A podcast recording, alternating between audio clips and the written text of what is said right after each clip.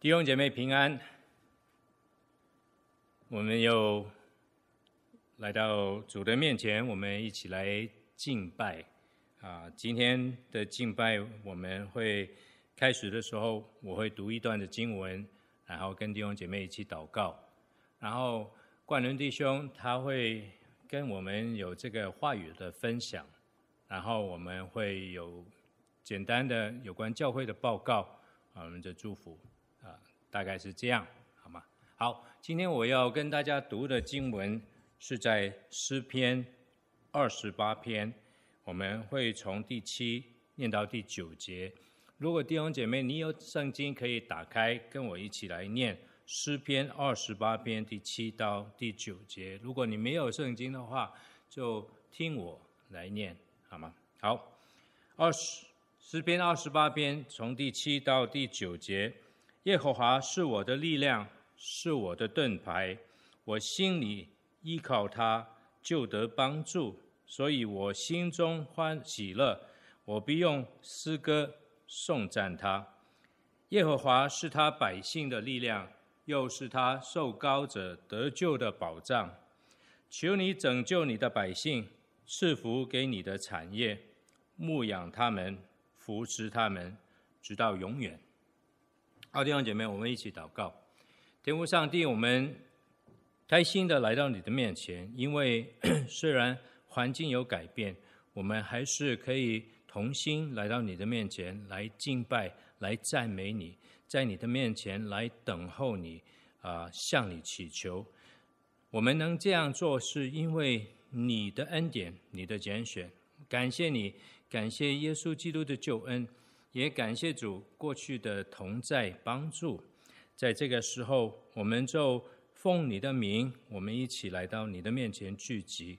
不但我们来到主的面前来敬拜你，我们同样我也可以在你的面前向你来祈求，求主你恩待，恩待不但这个国家，恩待这个国家的人民。在这边，我们为到国家的领导人，我们。为他们来祷告，不单是、呃、总统、副总统、州里面的 州长、副州长，有关一切为了国家现在所面对的疫情，他们尽他们的努力来帮助这个国家走出这个困境。我们就求主你给他们有智慧，给他们有力量。我们也求主你纪念这个国家的国民，来保护每一位。让这个疫情可以尽快的过去。想到我们教会很多弟兄姐妹也受到这个影响，我们就来这边向主来祈求。我们想到有弟兄姐妹可能的工作有改变，可能他们家里面的儿女在外地，他们有担忧，也可能有儿女在家里面啊需要调整啊，父母亲花更多的时间陪伴。没想到教会里面年长的弟兄姐妹，也求主你自己来帮助保护他们，叫他们不要在这一段时间受到病疫的影响。我们就向主来祈求，我们求主你给我们一个平静安稳的心，帮助我们眼目注目在主你的身上，是你那过去的保守同在，也是你给我们的应许，你会看顾我们。我们就凭着这个来到主面前来祈求，求主你保守弟兄姐妹，也让我们有一个啊呃专心的心，一起来到你的面前来等候，来敬拜，来一起来啊等候主你给我们你的话语上面的供应帮助。谢谢主，这样祷告奉耶稣基督的名，阿门。好，嗯，我就请冠伦弟兄。来跟我们一起来看神给我们的话语。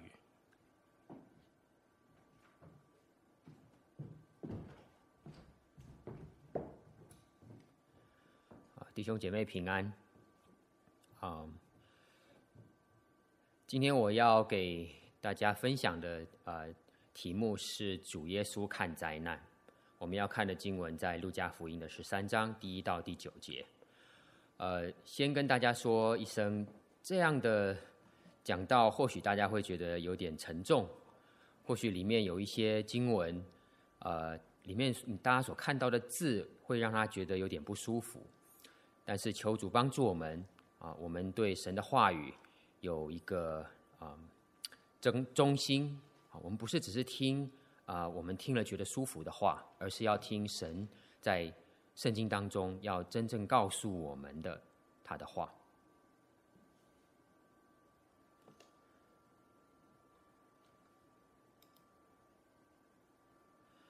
当我们在比方说电视新闻上面看到关于灾难的报道的时候，因为灾难还没有发生到我们的身上，我们或许会对灾难感到惊讶，感到疑惑。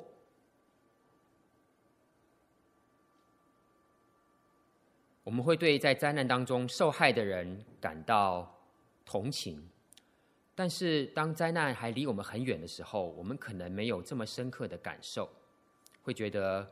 灾难是其他人的事情，但是当灾难发生到我们自己身上的时候，或者是我们所认识的人，或者是甚至我们的亲人、我们的朋友的时候，我们就会发出一些问题：为什么是我遭遇到这样的灾难？我做错了什么事情，我会遭遇到这样的灾难？这时候我们所问的问题。是关乎我自己，或是关乎我们身旁的人。灾难不再是遥远的，灾难好像跟我们有了一个连结。其实人会发出这样的问题，反映出人的心都渴望公平正义。仿佛灾难临到我的身上是一件不公平的事情，灾难临到一个我认为是好人的身上，这实在是一件难以理解的事情。我们都渴望公平正义，我们都渴望良善，因此灾难对我们并不是没有意义的，灾难并不是偶然发生的。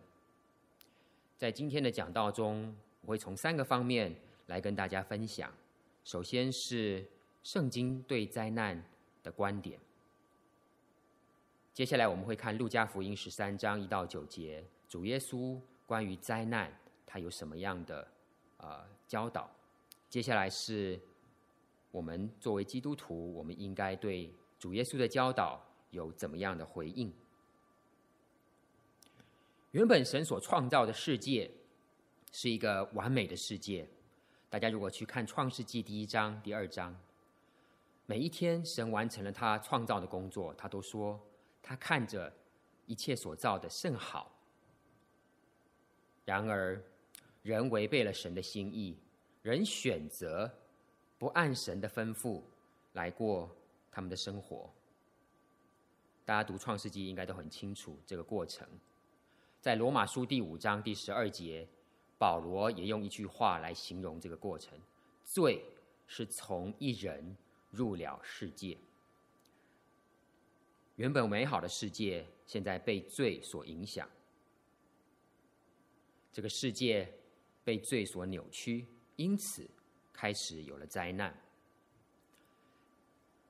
当神要质问他所造的人做了什么事情的时候，神对亚当说：“地必为你的缘故受咒诅。”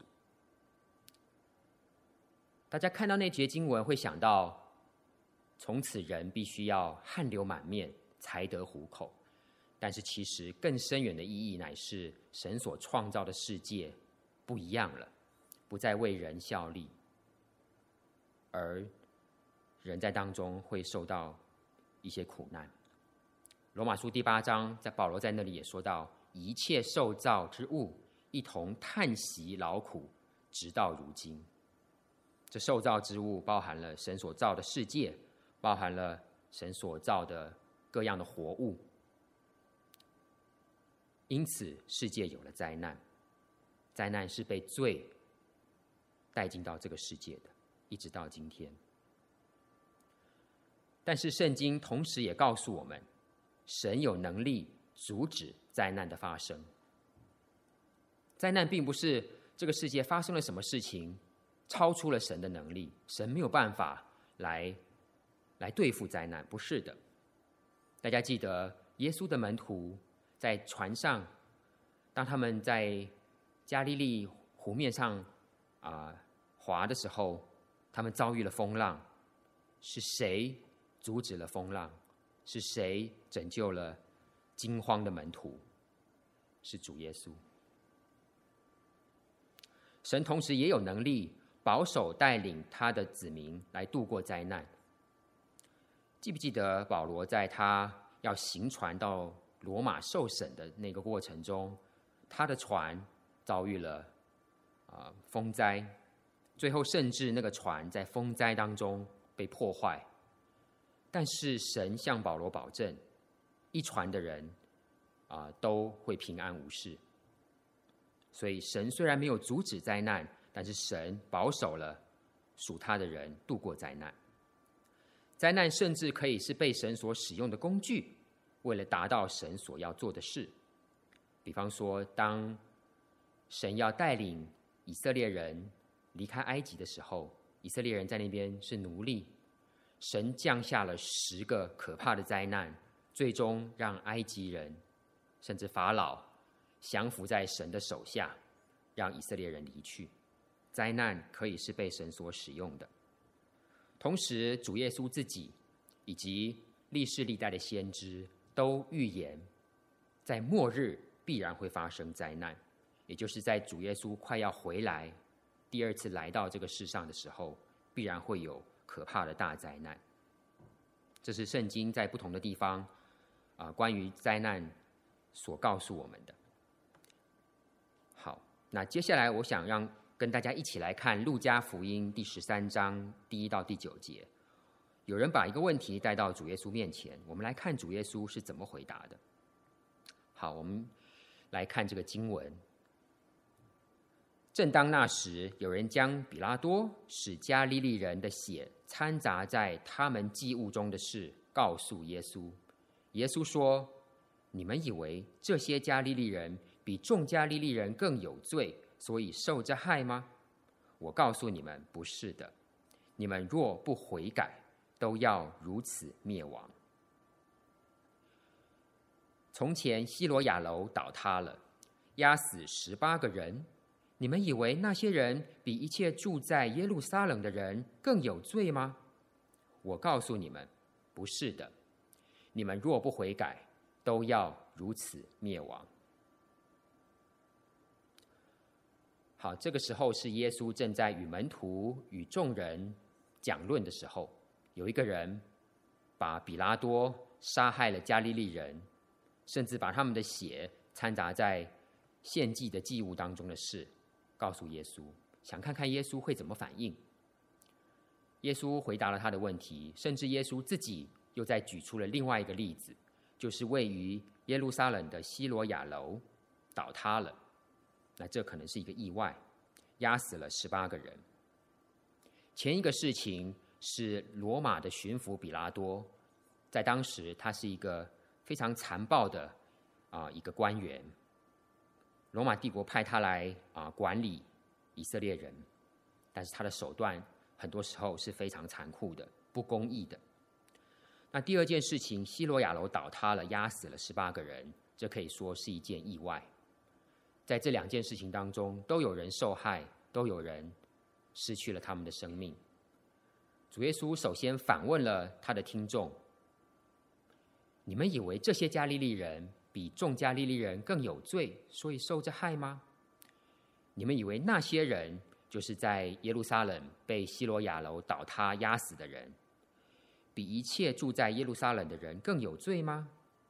为什么耶稣会问这个问题？”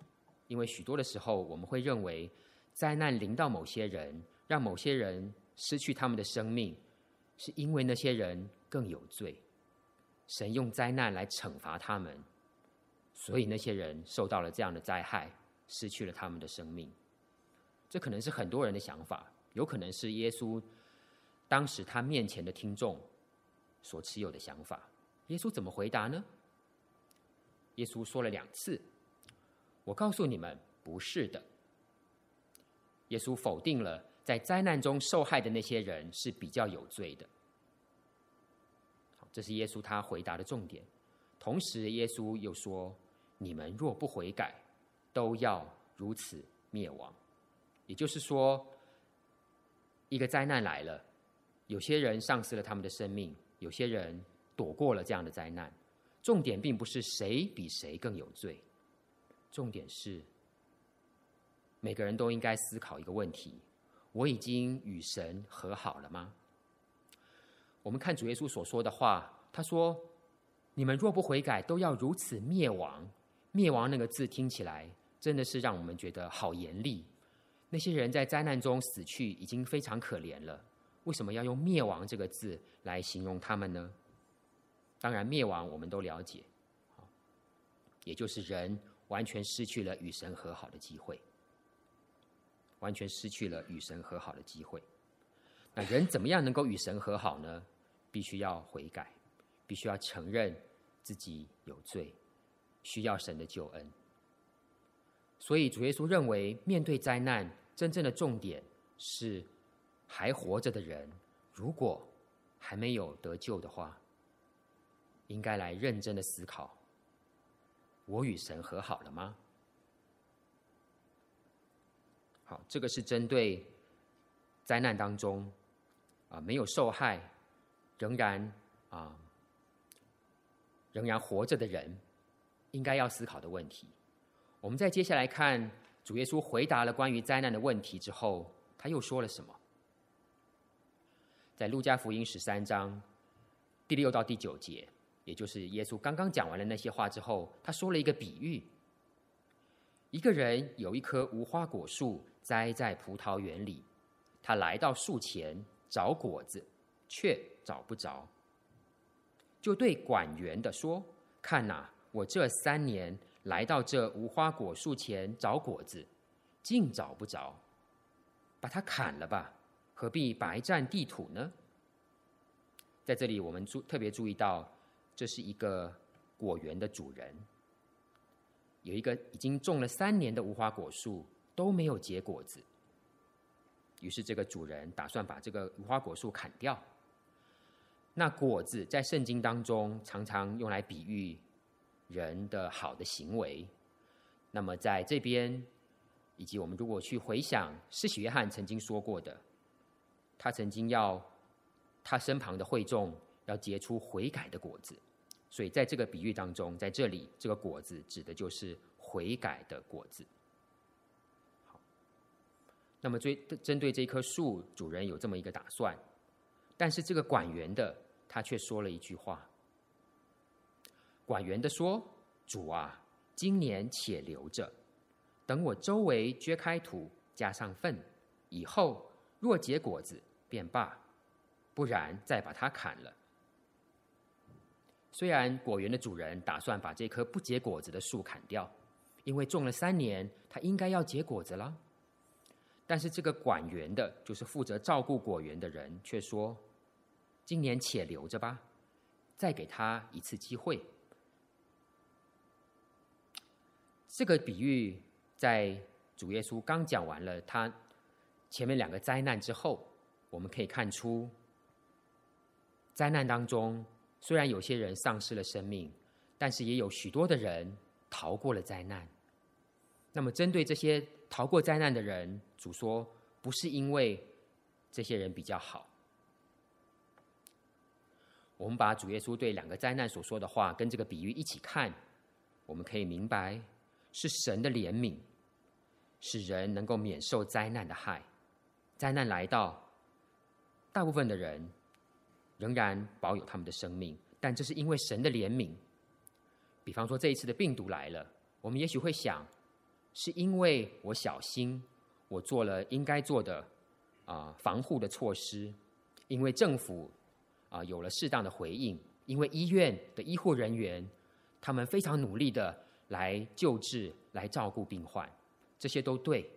但是在这一切的背后，真的是神的怜悯，让绝大多数的人能够免受灾难的害。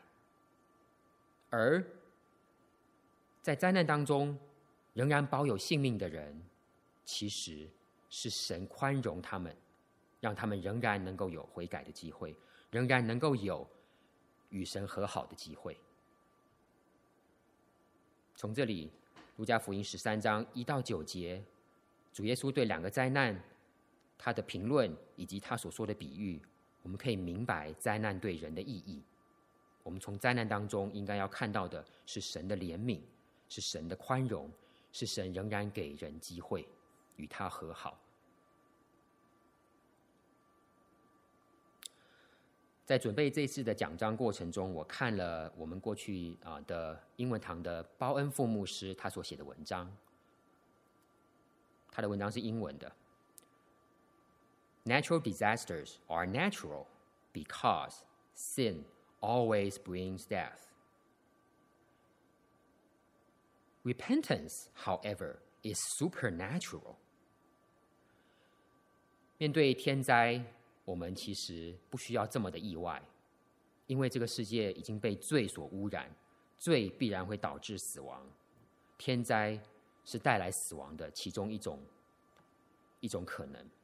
然而，人面对灾难之后，他愿意悔改，愿意与神和好，这件事情却是超自然的。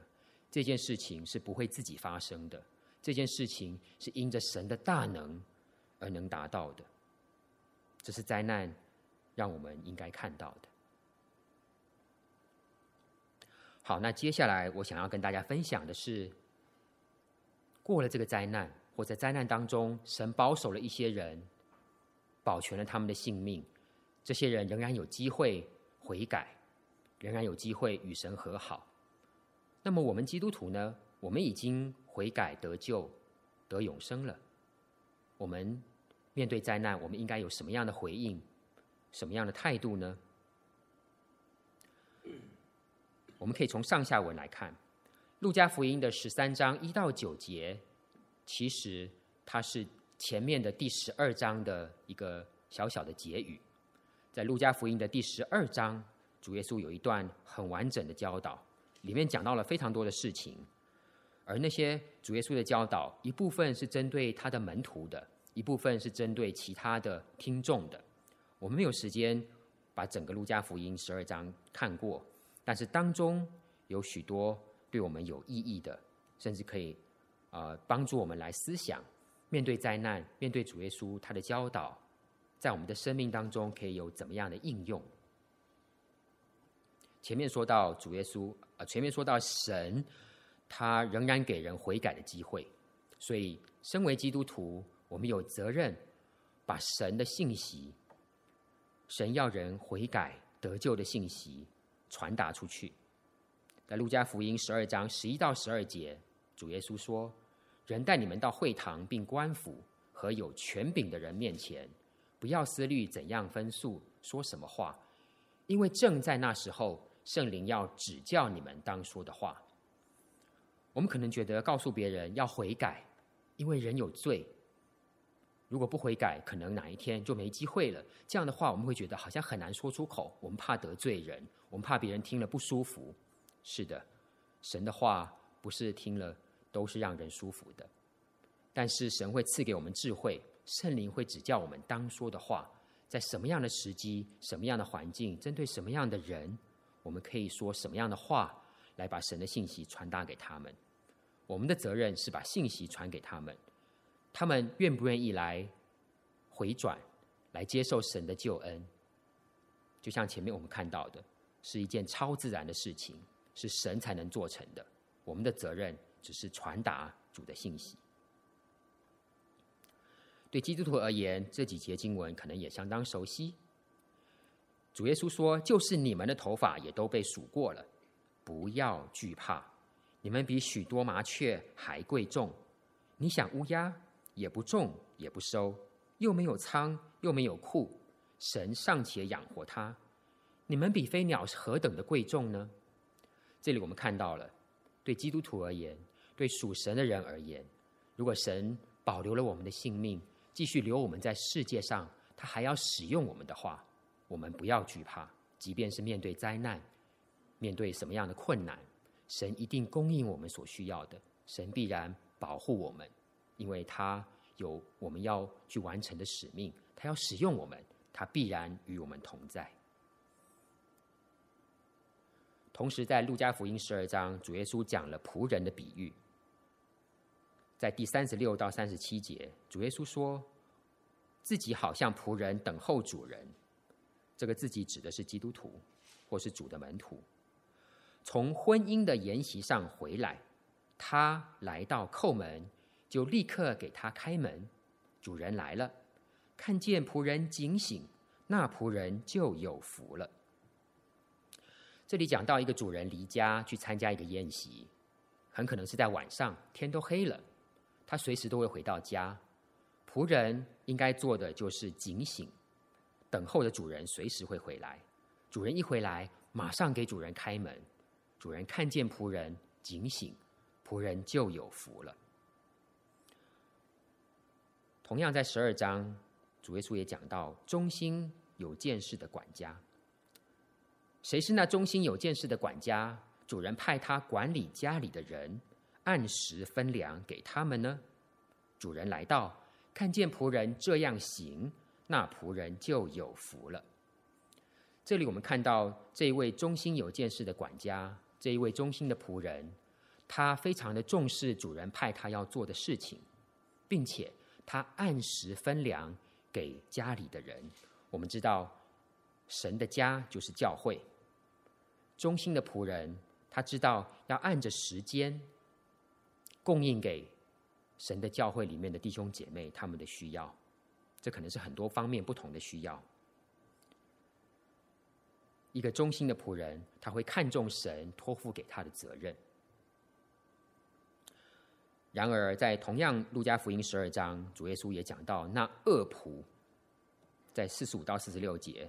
那仆人若心里说：“我的主人必来得迟”，就动手打仆人和使女，并且吃喝醉酒，在他想不到的日子、不知道的时辰，那仆人的主人要来重重的处置他，定他和不忠心的人同罪。这是反面的例子，一个恶仆，他认为他的主人不会这么快的来，结果他就有这样的行为。然而主人却在他不知道、想不到的时候来了，他想要。后悔也来不及了。所以，从路加福音的十二章、十三章一到九节，我想我们可以做一个小小的结论：面对灾难，我们基督徒应该有怎么样的回应呢？首先，我们要忠于主的信息，把悔改得救的信息传达给我们身旁还没有得救的亲人朋友。我们也许心中会感到害怕。怕得罪人，怕人听了不高兴。但是只要我们忠于主的信息，主会帮助我们，赐给我们当说的话。同时，基督徒也应该警醒，就像路加福音十二章所讲到的，忠心的仆人，随时预备自己，好见主。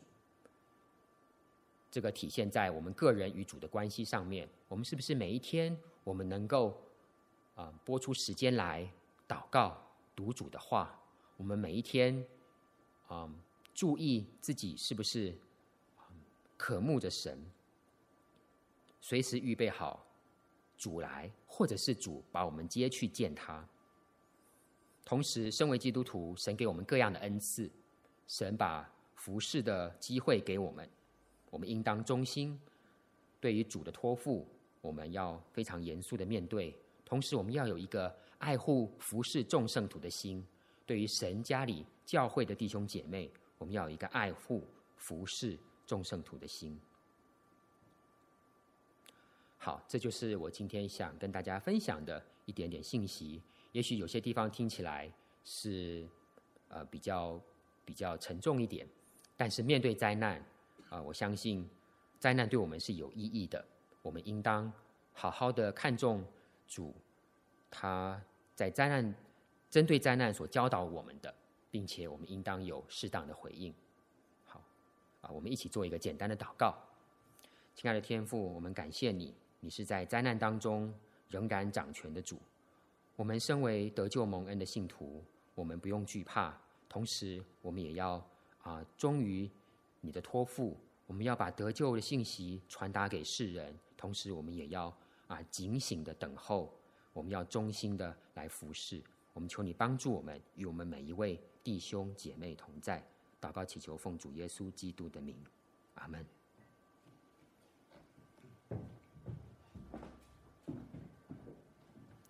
谢谢光仁弟兄。啊，我 有两件事情跟弟兄姐妹来报告，然后我们会一起领受神的祝福。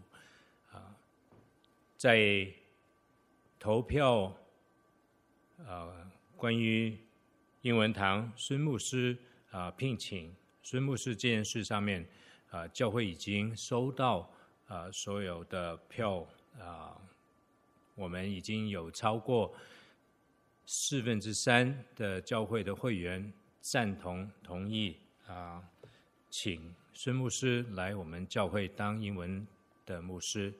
那谢谢谢弟兄姐妹啊，在这件事上面，我们一起同心，我们来印证神的带领啊，只是会会把这个邀请发出。给孙牧师，我们下一步是等孙牧师他的回应。那弟兄姐妹也可以为到这件事啊来祷告，希望孙牧师可以接受教会给他的邀请。好，那我们就没有其他的重要报告，那我们就一起来领受神给我们的祝福。愿赐平安的神亲自使你们全然成圣，又愿你们的灵与魂与身子得蒙保守，在我主耶稣基督降临的时候，完全无可指责。阿门。